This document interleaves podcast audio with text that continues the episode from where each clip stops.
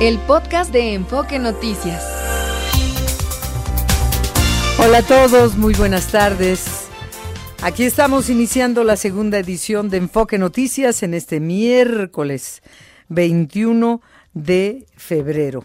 Ayer les eh, alcanzamos a informar, antes de despedir esta segunda edición de Enfoque, que Emilio Lozoya estaría por salir en el transcurso de la tarde del reclusorio norte porque un juez anuló la medida de prisión preventiva justificada por el caso Odebrecht.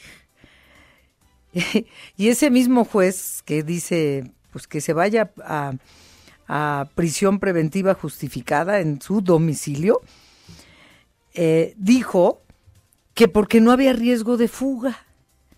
¿Cuánto cinismo, no? Cuando creen que se nos olvida que el señor se fugó con una identificación falsa, que salió del país con un pasaporte falso y que fue encontrado en España con identificación falsa. Y fue luego que lo trajeron a México, a un hospital de lujo, porque traía gastritis. Ay, pobre. Pues bueno, lo llevaron a, a un hospital de lujo donde estuvo cerca de tres semanas soltando la sopa, digámoslo así, para después irse a su casa y luego lo descubre la periodista Lourdes Mendoza en un restaurante de lujo y entonces lo vuelven a meter a prisión y ahora un juez dice no hay riesgo de fuga. ¿Y qué dice al respecto la Fiscalía General de la República? Que era suyo y lo dejó ir. Era suyo y lo dejó ir. Pues la Fiscalía General de la República anuncia que presentará un recurso de revisión contra la determinación del juez. Y dice que los jueces le han dado a Emilio Lozoya privilegios procesales injustos y desproporcionados. Otro cinismo mayor. Cuando, repito, era suyo y lo dejaron ir. Lo dejaron fugar. Lo tuvieron en un hospital. Lo mandaron a su casa. Y bueno, ahí está de nuevo en su casa. El presidente López Obrador también está molesto. Bueno, hasta dijo que el Poder Judicial está podrido y reconoció que han perdido todos los casos porque los jueces están en contra de su gobierno. Esto es una parte de lo que dijo en la mañana, una parte. Porque la otra parte, como dice lo uno, dice lo otro, también declaró el presidente que cuando el ministro Arturo Saldívar presidía la Suprema Corte, lo dijo con todas sus letras y lo vamos a escuchar a continuación, el gobierno intervenía en los casos que eran de su interés. Y como ya no tiene Arturo Saldívar, ahora sí está podrido el Poder Judicial entonces. Como dice lo uno, dice lo otro. A ver, vamos a, ya saben que lo digo en el sentido de, de aquel personaje de, de Chespirito. Pero así es, así es. Vamos a escuchar cómo dijo lo uno. Cuando estaba el ministro Saldívar de presidente de la Corte, había más recato. Todavía cuando había un asunto así, de ese tipo, de este tipo, nosotros respetuosamente interveníamos. Porque es que no solo es la libertad, aun cuando se trate de libertad domiciliaria, para políticos, sino la delincuencia organizada, con mucho poder. Acaba de, acaban de suceder casos así este, donde eh, los jueces protegen y ordenan que se libere a un delincuente en horas, no 72 horas, en 24 horas. Bueno, pero ya conocemos la historia, la historia real de lo que verdaderamente ha pasado alrededor de, del caso Lozoya y ahora los jueces tienen la culpa. Pero esta declaración del presidente es fuerte. Cuando el ministro Saldívar presidía la Suprema Corte, el gobierno intervenía en los casos que eran de su interés. Le molesta que ahora haya una ministra que no esté a modo y por eso dice que el Poder Judicial está podrido. Lo que no está a su servicio está podrido. Bueno, en otros temas, el presidente ajustó a 12 el número de personas muertas por el enfrentamiento de ayer entre dos bandas del crimen organizado en la Sierra de Guerrero, que nuestra corresponsal nos daba a conocer ayer a esta hora más o menos en la segunda edición de Enfoque. El caso es que para no variar, ya mandaron elementos de la Guardia Nacional a la zona. Ya, ya que pasó todo. En una fosa clandestina de Tarímbaro, Michoacán, fueron hallados los cuerpos de 11 personas. Los cadáveres presentaban eh, pues impactos de bala, de tortura, etcétera. Esta madrugada ocurrió un ataque armado en una fiesta que se celebraba en un domicilio en Ciudad Juárez, Chihuahua. El saldo, dos integrantes de un mariachi muertos. Y fue asesinado Juan Hernández, alias El Fallo, presunto líder del grupo delictivo Los Motonetos, que operan en San Cristóbal de las Casas Chiapas, que también asunto que dejaron crecer y ahí están las consecuencias. Vamos contigo, Martín Carmona, a un avance de la información financiera y económica, cómo van, cómo van las monedas y qué más nos puedes adelantar. Buenas tardes. ¿Qué tal, Adriana? Buenas tardes. Saludamos al auditorio. Mañana conoceremos el dato de inflación que dará a conocer el INEGI respecto a la primera quincena del mes de febrero. Se espera que ya haya datos mucho más claros para comprender si la eh, clásica cuesta de enero se va a alargar hasta febrero o no. En cuanto a la evolución del tipo de cambio peso dólar, muy estable, muy estable en esta jornada. Apenas sube un centavo hasta 17.05 en operaciones al mayoreo, 17.50 el precio del dólar promedio en bancos y casas de cambio en cuanto a los precios del petróleo, hoy se mantienen muy tranquilos, apenas medio dólar arriba, 83 dólares el, el de Europa, 78 dólares el de los Estados Unidos y 73 dólares el crudo mexicano. Adriana, por ahora lo que tenemos. Eh, gracias, Martín. Hasta más tarde aquí en cabina. Claro que sí, buenas tardes. Buenas tardes. Eh, pues es mucha la información que tenemos. Ahora vamos a saludar a Gastón Fentanes. ¿Cómo estás, querido Gastón? Buenas tardes. Y de una vez el meteorológico y todos los medios que tenemos para estar en contacto con nuestro auditorio, por favor. Adriana, muy buenas tardes y buenas tardes al auditorio. Pues hoy miércoles 21 de febrero, el Frente Frío número 36, al interactuar con las corrientes de chorro subtropical, producirá fuertes lluvias y caída de aguanieve en Baja California, así como vientos de hasta 90 kilómetros por hora y tolvaneras en Sonora, Chihuahua y Durango. También el Frente Frío 36 mantendrá las mañanas y noches frías, en donde se destacan las heladas y los menos 10 grados que se esperan en las sierras de Chihuahua y Durango, y los 5 y los menos 5 grados de las zonas altas de Baja California, Sonora, Hidalgo y el Estado de México. En un claro contraste continuará el ascenso de las temperaturas por la tarde debido a una circulación anticiclónica en niveles medios de la atmósfera, por lo que se espera se registran 40 grados en Colima, las costas de Jalisco, Michoacán, Guerrero y Oaxaca, y de igual forma se esperan 35 grados en toda la península de Yucatán, el sur de Veracruz, Puebla, Morelos y las costas de Nayarit.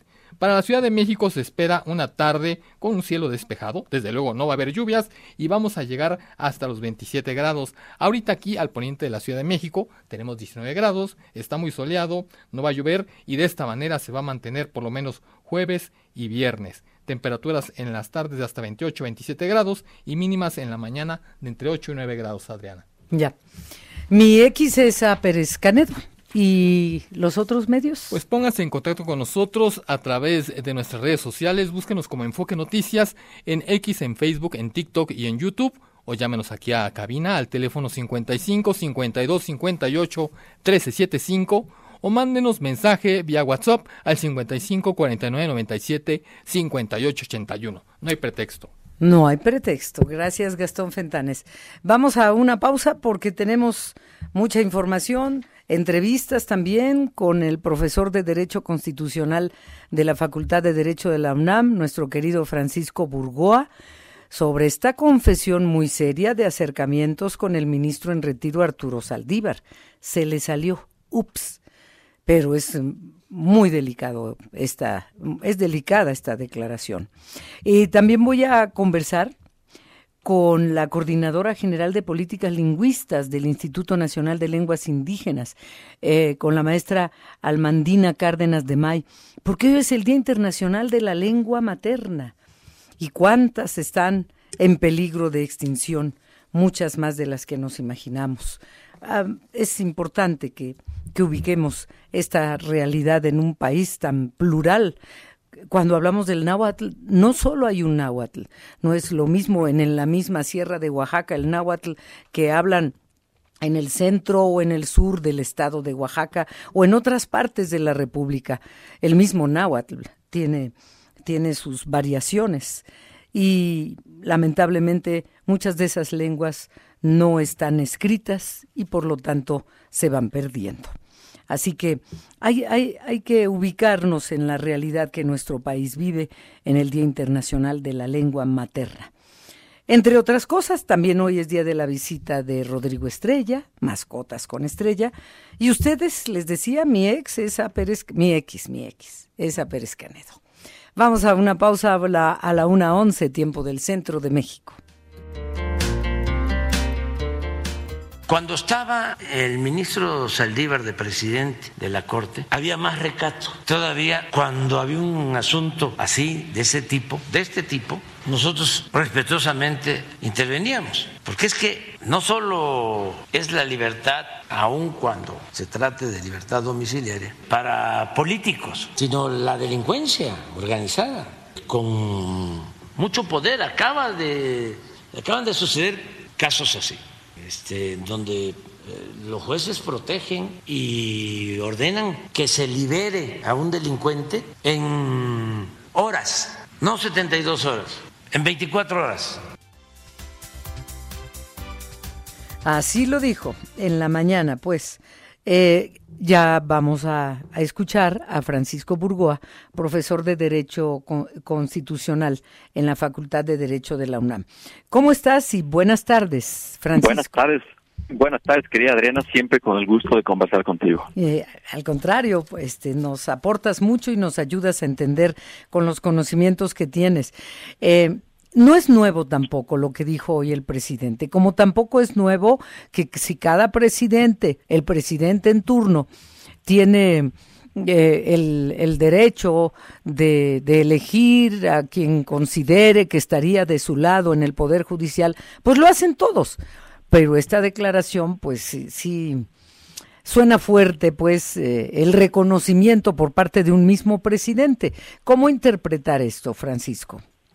Bueno, suena fuerte, pero sobre todo es preocupante y gravísimo que el presidente de la República abiertamente manifieste que intervino con el entonces ministro presidente Arturo Saldívar para que los asuntos que tenía a su cargo el Poder Judicial de la Federación a través de jueces federales o de magistrados pudiera incidir en la forma en cómo se debiesen de resolver los asuntos, eso con independencia de que las investigaciones a cargo de la Fiscalía General de la República estuvieran mal hechas. O sea, es verdaderamente gravísimo.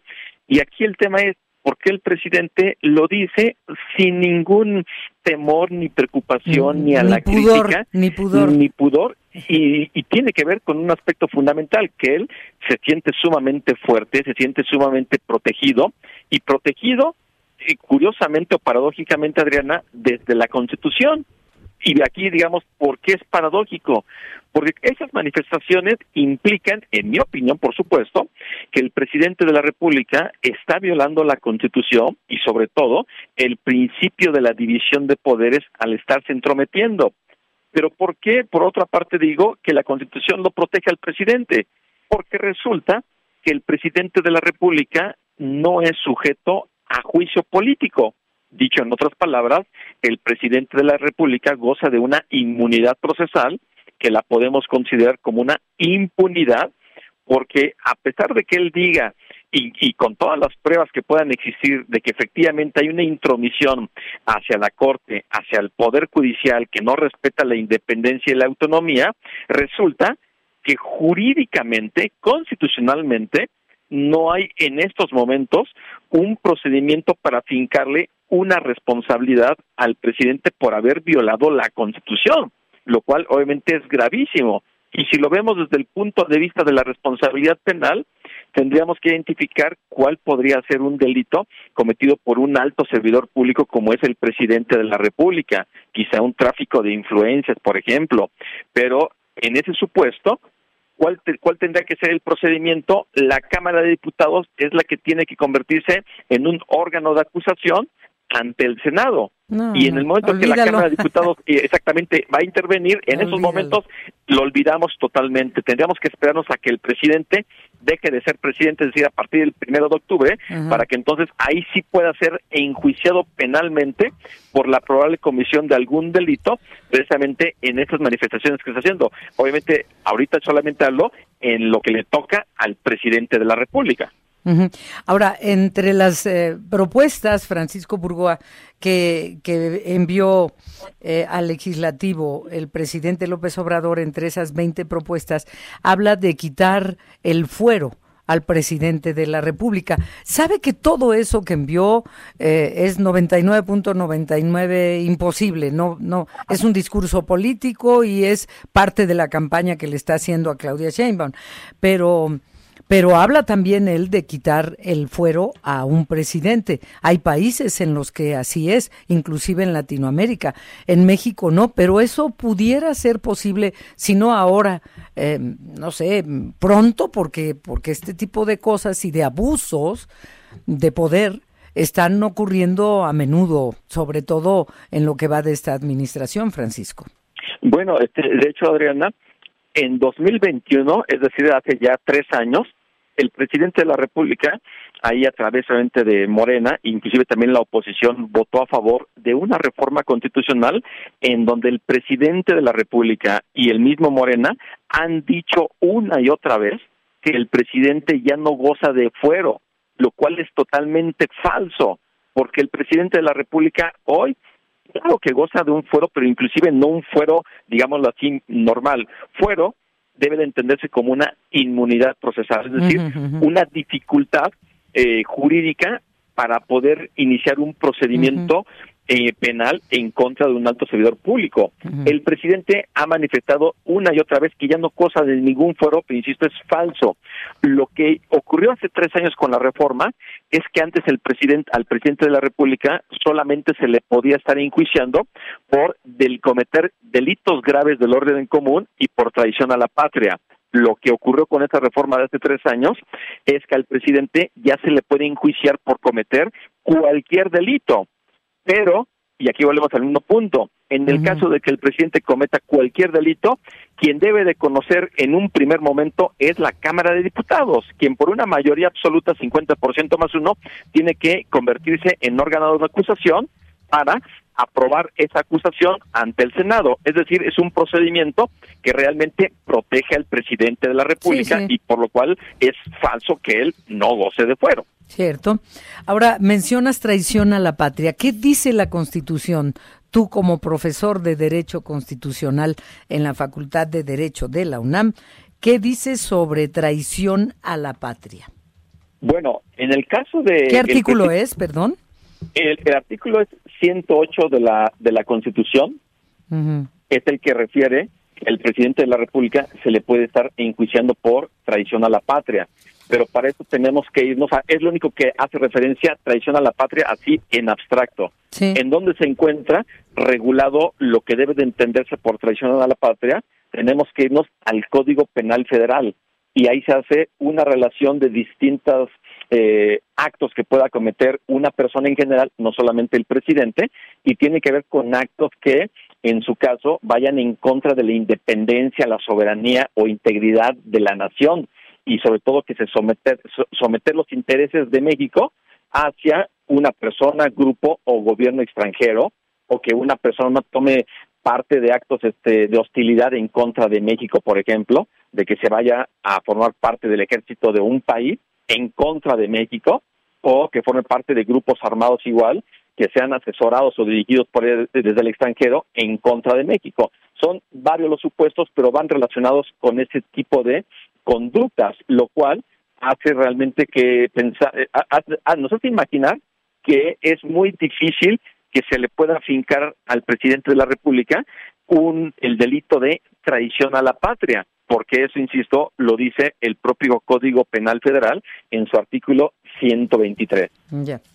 Pues mira, eh, retomando el tema eh, principal por el que te hemos buscado, doctor Francisco Burgoa, eh, ya hay reacciones en, en la oposición sobre lo declarado en este sentido de, de la ayuda, de la colaboración que hubo entre el presidente y Arturo Saldívar cuando fue ministro de la Suprema Corte.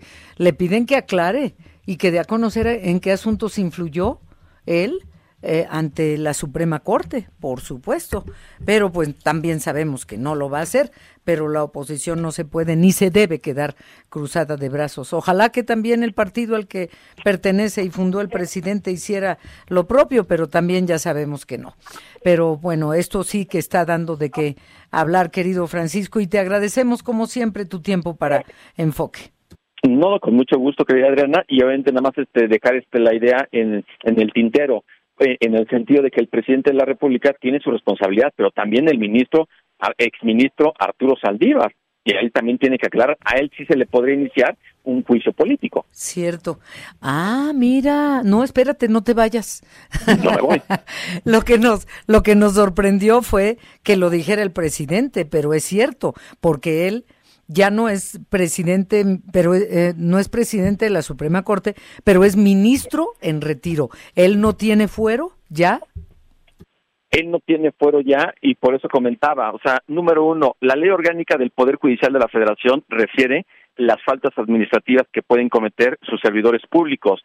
Pero en el caso de las y los ministros de la Corte, realmente solamente se establece que pueden ser responsables por cuestiones relacionadas con el dictado de sus resoluciones, por interpretaciones o resoluciones, cuando se esté comprobando cohecho o mala fe. Entonces, supongamos que ahí el, el ministro, exministro Arturo Saldívar, no puede, no se le puede acreditar eso, pero bueno, para eso la propia Constitución establece el juicio político, que también tiene su regulación en la Ley Federal de Responsabilidades de los Servidores Públicos, y ahí se establecen, ahí sí, varios supuestos en donde se refiere, por ejemplo, a infracciones a la propia Constitución, a las leyes federales, ataques a las instituciones democráticas, ataque a la forma de gobierno republicano representativo federal, violaciones a los derechos humanos. Es decir, y hay algunos supuestos en donde se puede interpretar que el ministro Arturo Saldívar sí pudiera ser sujeto a juicio político. ¿Y cuál sería el procedimiento?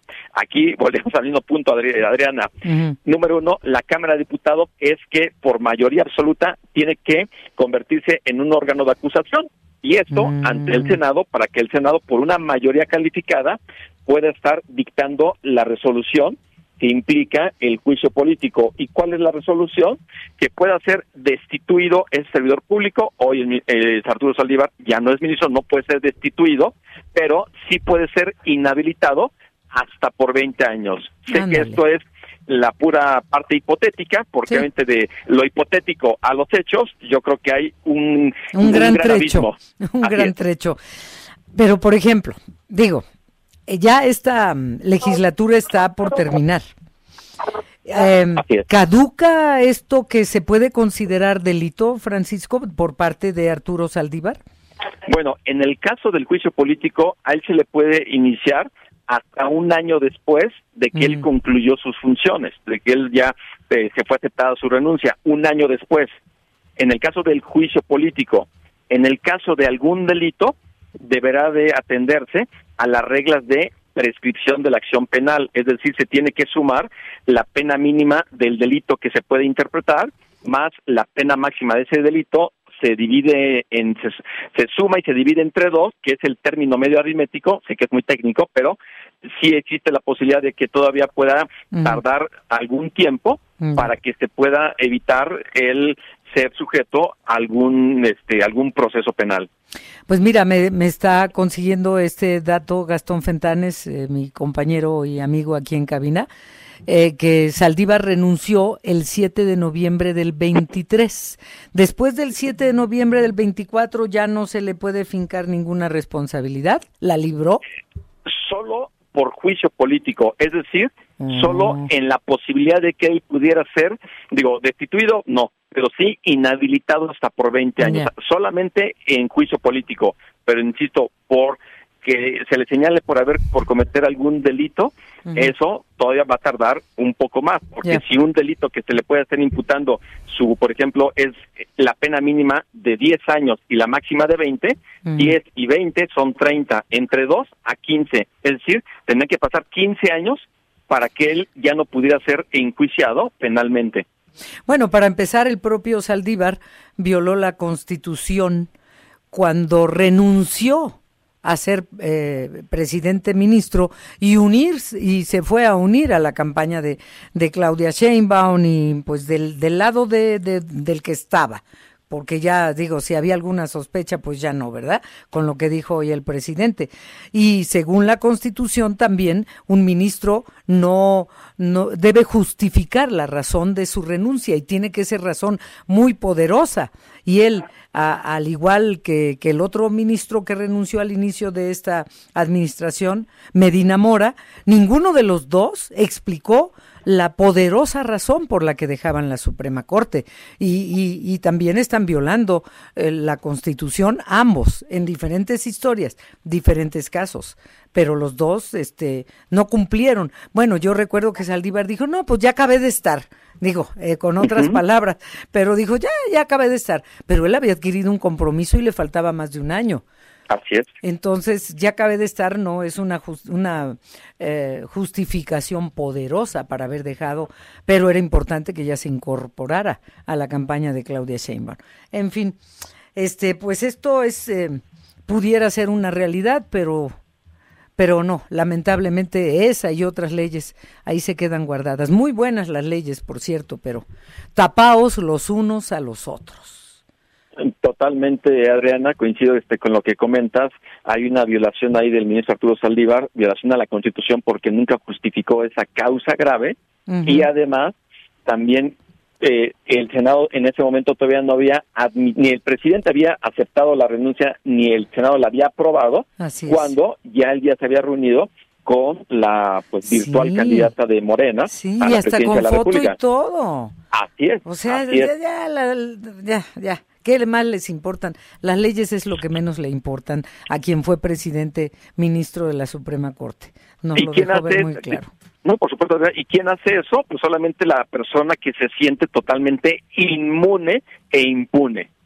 Así es. Por eso te digo, tapaos los unos a los otros. Qué lamentable, pero bueno, nos has aclarado muchas cosas y ahora sí, muchas gracias Francisco Burgoa, profesor de Derecho Constitucional en la Facultad de Derecho de la UNAM, entre otras cosas. Gracias Francisco. Con todo gusto, Adriana. Muy buenas tardes para ti y para tu audiencia. Igualmente, un abrazo. ¿Cómo ves todo esto, Sergio Perdomo? Porque te escuchamos, tú nos tienes la información de la exigencia que hay de la oposición para que el presidente aclare su versión y dé a conocer en qué asuntos influyó eh, eh, con el ministro Saldívar como presidente de la Suprema Corte, que habrá que pedírselo también a Arturo Saldívar. ¿Quiénes y qué dicen de los legisladores sobre este caso? Por favor, Sergio. Hola Adriana, un saludo a la audiencia. Estoy en Cámara de Diputados, día consecutivo de sesión. Hay foros, hay entrevistas y desde Palacio Nacional se marca la agenda para que se hable pues de los temas que quiere el inquilino de Palacio Nacional. Por lo pronto, escuché el comentario anterior, hablan de juicio político contra Saldívar para inhabilitarlo por 20 años. Sencillamente les digo que pues todos tranquilos, no se ve por ahí la salida. La sección instructora tiene el control de los órganos eh, a través de Morena. Tiene la mayoría, tiene dos reintegrantes en la sección instructora y hay dos legisladores, uno del PRI y del PAN. Cuando hubiese una votación para un juicio político podría haber, ya lo visualizamos así, un empate dos a dos y entonces no avanza el tema, se va al limbo y ahí se queda. Así es de que no prosperará el juicio político. En caso de que brincara por alguna circunstancia que no la contemplo, iría al Pleno y tiene mayoría morena, así es de que no pasa por ahí con sus aliados lo del juicio político, así es de que ese tema no es por ahí. Y bueno, mientras tanto, vamos a ver lo que dicen por acá los opositores. Es penoso el papel de Arturo Saldívar al frente de la Suprema Corte, tras el dicho del presidente de la República, así señalaron los coordinadores parlamentarios de la oposición. El priista Rubén Moreira, al salir de los diálogos sobre las reformas a la Constitución del presidente, pidió que precisamente sea el presidente de la República quien aclare su versión y transparente para saber en qué asuntos influyó la presidencia de México ante los jueces. Eso señaló Moreira. Yo creo que lo tiene que aclarar. O sea, el diálogo entre los poderes se tiene siempre que transparentar, siempre, porque entonces se presta malas interpretaciones, entonces tiene que aclarar eso. Por eso lo tiene que aclarar. entre, los poderes se puede hablar, eso no tiene problema, nomás que tiene que ser transparente. O sea, ¿qué, qué influyó y, cuál fue el argumento y eh, esa influencia, este, qué significó, en qué asunto? Entonces yo creo que eso no habla bien de todo. Y si usted le pone el ingrediente de querer disolver la Corte, porque la propuesta que está haciendo el Ejecutivo Federal y Morena no es de modificar la Corte, es de disolver la Corte. O sea, quieren correr a todos y dejar esto al garete. Bueno, pues es lo que señala el PRI desde la minoría opositora. En el mismo sentido habla el coordinador de la bancada del PAN, Jorge Romero. Él está dando una conferencia de prensa en donde habla de las iniciativas a la constitución del presidente de la República, en donde cuatro ministros darían solución a una validez de una ley cuando ocho ministros pues hacen la mayoría. Sin embargo, vamos a escuchar lo que dice Jorge Romero a nombre de pues la Junta de Coordinación Política al dialogar ya sobre el tema de las iniciativas del presidente y tras el dicho del jefe del Ejecutivo. Con esta iniciativa lo que pretenden es una especie de perogrullada o de no no sé qué no sé qué palabra usar este en donde lo que pretenden en un mundo como kafkiano es que ahora por cuatro ministros hay una declaratoria general de validez cuando cuando votas una ley y se la pasas a la otra cámara y la promulgan y publican, eso ya es una declaratoria de validez.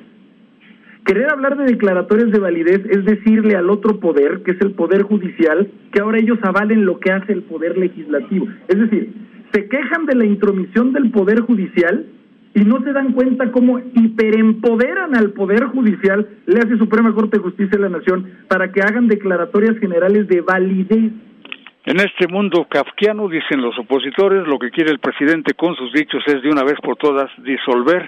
No sirve nada a la Corte, hay que disolver al Poder Judicial desde el punto de vista de la lectura que le dan los opositores. Adriana, esto apenas inicia, hoy arrancaron los foros para pues cambiar las iniciativas, las reformas que quiere el presidente de la República, son 20 iniciativas presidenciales más una decena de la oposición, pues ya desde ahora estamos viendo que viene la confrontación y en plenas campañas pues ya tenemos la agenda que dictó Palacio Nacional. Adriana, lo que te tengo desde la Cámara de Diputados. Muchas gracias, Sergio. Buenas tardes. Buenas tardes. Una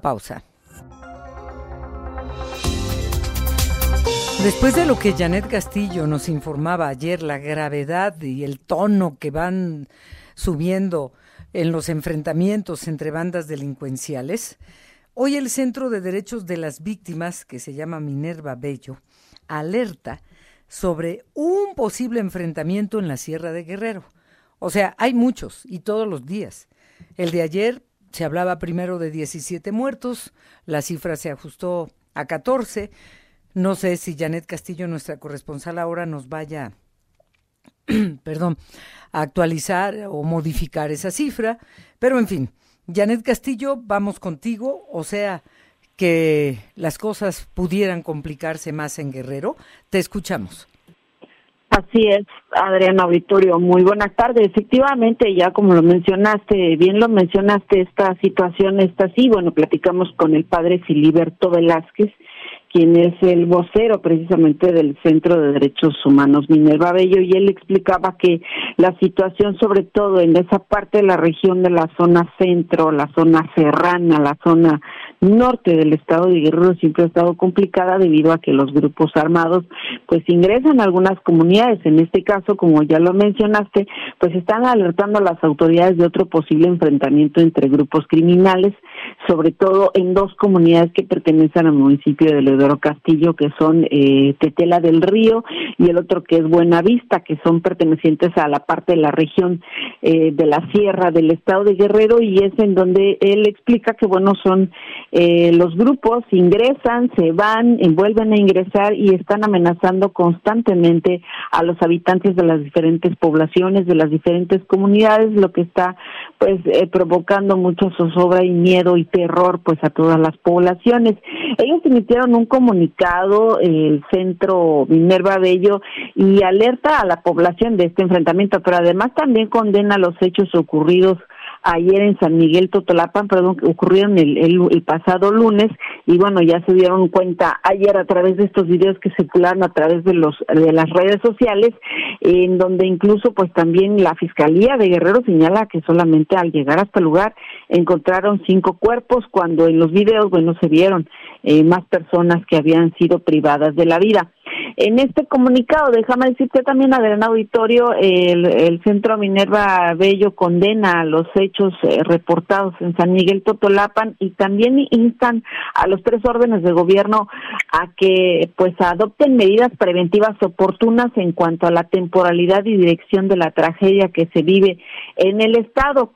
A su vez también están solicitando que se instale una base de operaciones mixtas que disuada las confrontaciones entre los grupos del crimen organizado que siguen cobrando vidas de la ciudadanía, aterrorizando también a todas las comunidades y eh, pues solicitan también que se tomen acciones pertinentes orientadas a la creación de mecanismos para la pacificación del Estado. Esto es lo que dice el comunicado y bueno, lo que ya había también explicado el propio padre Filiberto es, es precisamente esta situación, que estas comunidades están viviendo el terror constantemente por las constantes amenazas o de que están rodeados en ciertas comunidades, que en este caso pues son, en este momento son dos y que se está alertando las autoridades y al parecer todavía no hay la presencia policíaca en esa región de acá del estado de Guerrero. Es el reporte que tenemos hasta estos momentos, Y cuando la hay, llegan, dan la vuelta, eh, se pasean y se regresan. Así que por eso las cosas no se componen. Janet, lamentablemente. Gracias y buenas tardes. Buenas tardes. Buena tarde. Ahora vamos a Jalisco con Paola Ah, no, perdón, a Puebla, después iremos a, a Jalisco. No, vamos a Puebla. Eh, la historia triste de, de, los excursionistas en el pico de Orizaba que se perdieron y eh, en el fallido ascenso el sábado pasado, lamentablemente fue encontrado sin vida el guía, precisamente. Edmundo Campos, vamos contigo a Puebla, por favor. Adriana, te saludo con gusto y lo localizan a 4.600 metros de altitud. Lamentablemente, pues ahí fue encontrado el cadáver de este guía que, bueno, pues desafortunadamente, como ya lo mencionabas, pues habían subido al pico de Orizaba, que es la elevación más importante de este país, el sábado pasado, contra todo el pronóstico del tiempo, pues desafortunadamente, pues fue allí en donde lo localizaron. Se trata del segundo cuerpo recuperado en este incidente que fue muy lamentable. El primero fue el de una mujer, los dos son originarios de Jalisco.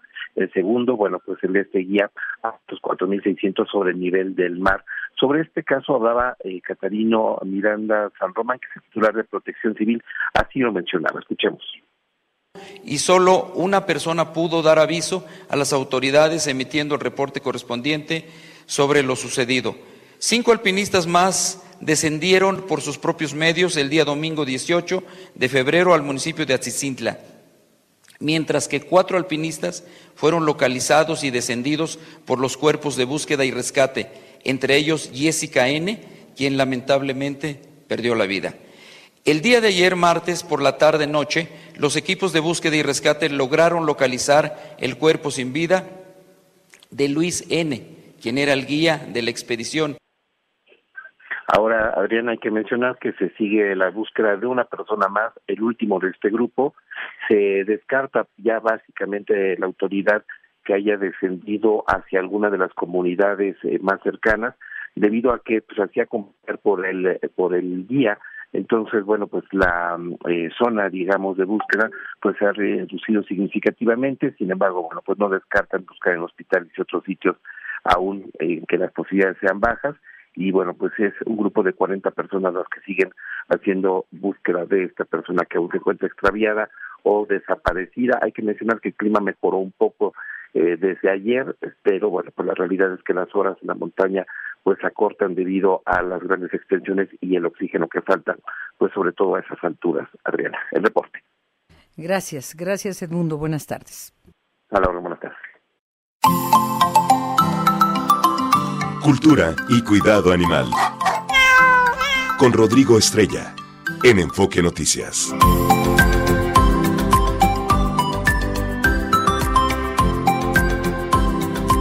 Qué bueno que ya estás con nosotros. ¿Qué has preparado para el sábado y qué otras cosas quieres compartir con nuestro auditorio? Gracias Adriana, que feliz miércoles para todos los amigos de Enfoque Noticias. Pues bueno, el día 27 de febrero es Día Mundial de la Esterilización Animal. Muchos no saben que existe este día, este efeméride desde 1995 y voy a hablar de los beneficios, de los mitos y las realidades de esterilizar a las mascotas, lo cual yo creo que al día de hoy es imprescindible esterilizarlos y también hacerles entender a todos los que tienen un animal de compañía que es mentira que ellos requieren de tener una vez crías, de que ellos necesitan reproducirse. No, esto no es así.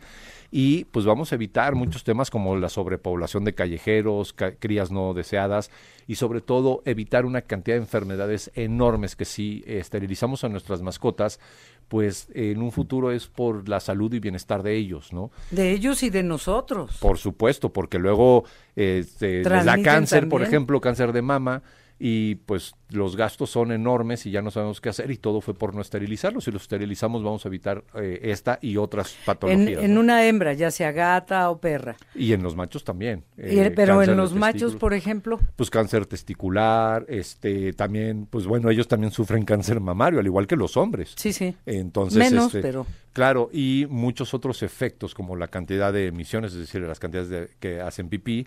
Y voy a hablar de si es verdad que engordan o no engordan, si los mm. esterilizas, si suben de peso. Eh, y vaya, todas las dudas que pudiesen tener nuestros amigos del auditorio, las voy a platicar sobre este efeméride el día sábado a las 7.30 por aquí por Estereo 100.1 y 1000 AM y obviamente si se pierden el programa porque es muy tempranito en los podcasts de Estereo 100 Digital eh, .mx ahí pueden escuchar los programas anteriores de Mascotas con Estrella. ¿Y la edad recomendable depende de la raza del perro o del gatito? Pues mira, siempre aquí hablamos con la verdad. Cuando tienes un perro de raza y es un perro eh, que tiene ciertas características, lo ideal es que cumpla el macho el año y la hembra pase los dos celos. Cuando es un perrito y un perrito de la calle, un perrito rescatado, a partir de los tres meses a la de ya esterilizarlos porque pueden ser más propensos a enfermedades. Entonces, ahí no necesitas, ¿por qué, ¿por qué digo esto? Porque un perro, por ejemplo, un pastor alemán, pues lo que vas a buscar es que su testosterona, sus hormonas, le ayuden a generar el mayor tamaño y desarrollo posible. Claro. En un perrito de la calle no importa si se queda dos centímetros más chaparro, ¿no? O sea, no pasa absolutamente nada. ¿Y qué ocurre en un perro de raza que es operado eh, bebé prácticamente, dos, tres meses. Nada, nada, o sea, es, es benéfico en sí. En, los ¿Pero machos puede inhibir su crecimiento? No es de que inhibe el crecimiento, a lo que me refiero, por ejemplo, los que estamos a favor también de los perros de raza, ¿no? Yo tengo, casi todos mis perros son criollos, pero también tengo perros de raza. Si yo voy a exponer un perro eh, para un concurso de ah, belleza en la Federación Canófila, pues tengo que esperar a que alcance su máximo desarrollo y demás. Claro. Y entonces esto me permite tener un perro lo más acertado a la descripción de la raza posible y a lo mejor ganar la competencia, por decirlo así, ¿no? pero si no, si no eres una persona que compites perros, si no eres una persona que, por ejemplo, si no es un perro guía, si no es un perro de trabajo, en cuanto antes esterilizarlo o castrarlo, que es la palabra correcta, que hay una diferencia entre esterilizar y castrar. A ver, ¿cuál? Lo que pasa es que este, eh, eh, estéril también pueden hacer un animal estéril por naturaleza, puede eh, no tener, no, no, puede, no poder procrear. Y en el término y dejarle Claro, por decirlo así, a lo mejor al perrito no pinta la pluma, como decimos, ¿no? Entonces, claro. Y también el término es de que hay diferentes tipos de procedimientos quirúrgicos y es aquí donde entra la diferencia, que todo esto lo vamos a explicar el día sábado para que la gente sepa la diferencia. Quiero que todo nos lo digas aquí. Pues no, bueno, para que para que tengan algo de información el sábado. Una probadita. Claro, y obviamente pues la, la idea es castrar a los animales, es a las hembras quitarles la matriz completa, todo el órgano y a los machos los testículos para que ya tanto no generen hormonas como ya no puedan reproducirse, que es la principal función y así evitar enfermedades. A madrugar el sábado a las siete y media y si no en el podcast y en contacto contigo en A mí me encuentran como Rostar Pets o Rodrigo Estrella en redes sociales y también no se pierdan todas las cápsulas aquí en Estéreo 100. Estamos sacando muchos videos, muchas cápsulas sobre no nada más animales de compañía, sino sobre todo el reino animal para que los conozcamos mejor. Muy bien. Muchísimas gracias y hasta la próxima semana, querido Rodrigo. Gracias por tu visita. Al contrario, gracias a ustedes. Feliz miércoles para todos. Igual para ti. Vamos a una pausa.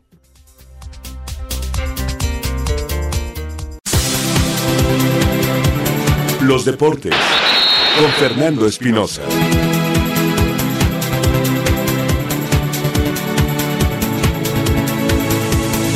Deportes. Vamos contigo entonces, Fernando, por favor. Con todo gusto, Adriana. Buenas tardes a ti, a los amigos de Enfoque Noticias. Hay, hay temas muy interesantes. Hoy ya empezaron a rodar los eh, autos de Fórmula 1. Max Verstappen estuvo con su Red Bull.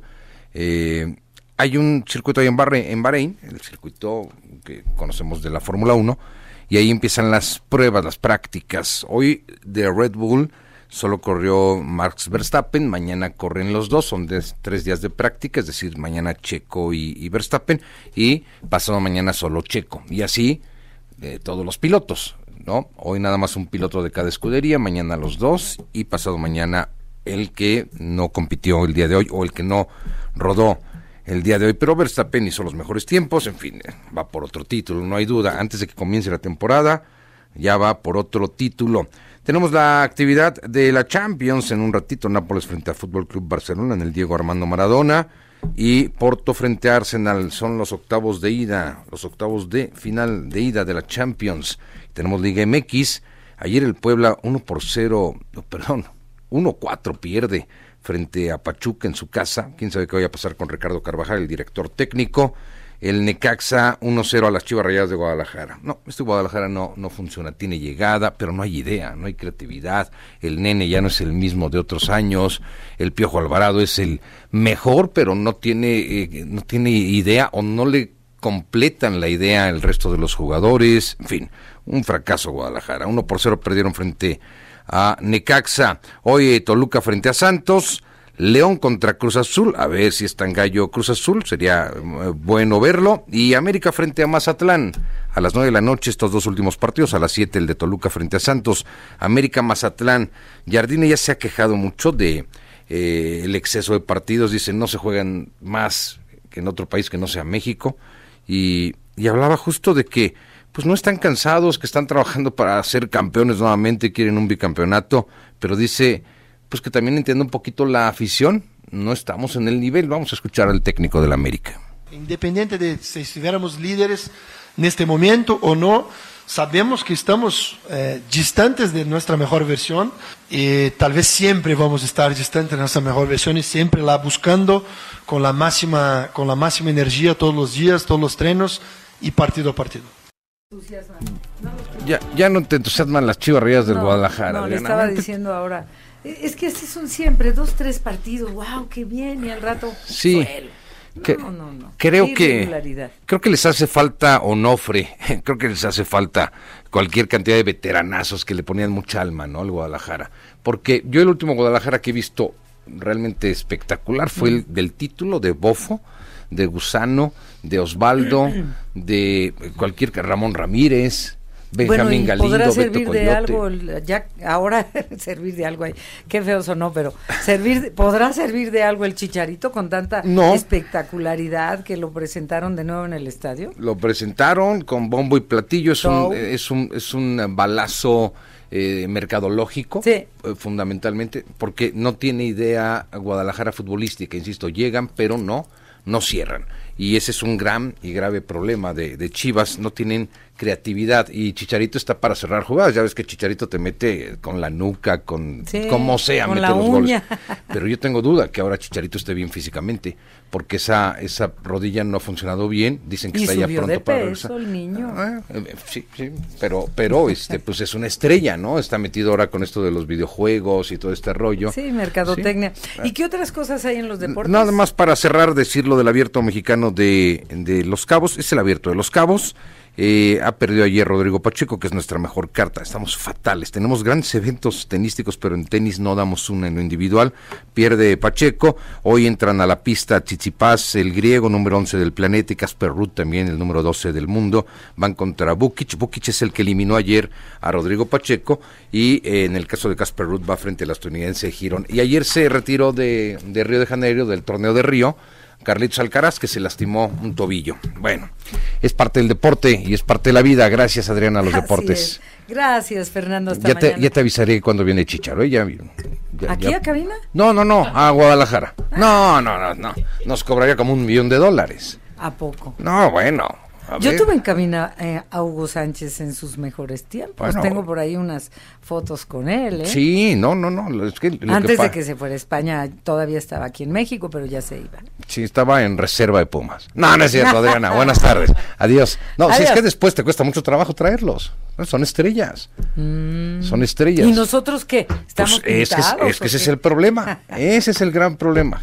Que también lo somos. Adiós. Adiós, gracias. Eh, ¿Qué tenemos de nuestro adorable auditorio? Javier eh, León dice Lina Tarde, claro está que todos los presidentes en su mandato han abusado de su poder e investidura. Lo lamentable es que hoy en día se hace escándalo de dichos y acciones y más en tiempos electorales. También hay mucho de eso, Javier, tienes razón. Y yo lo comentaba, no es nuevo. Eh, cada presidente en turno tiene esa libertad legal para meter la mano y que haya eh, posiblemente uno o dos ministros, regularmente dos le tocan por el cambio en los años que llevan en la Suprema Corte, eh, que puedan o sean afines al gobierno en turno. Pero este, esto ya es el colmo del, del cinismo. Y sabemos también de otro tipo de acciones eh, contrarias a la ley que se llevaron a cabo, como el caso Rosario Robles, sin ir muy lejos, ¿no? A ella hasta le inventaron una licencia de conducir y la metieron a la cárcel por eso tres años. Bueno, no era por eso. Eh, y nunca tampoco le comprobaron que ella hubiera cometido el delito por el que la acusaban y la metieron a la cárcel. Eh, eh, eso, es, eso fue algo, un abuso de poder en contra de Rosario Robles.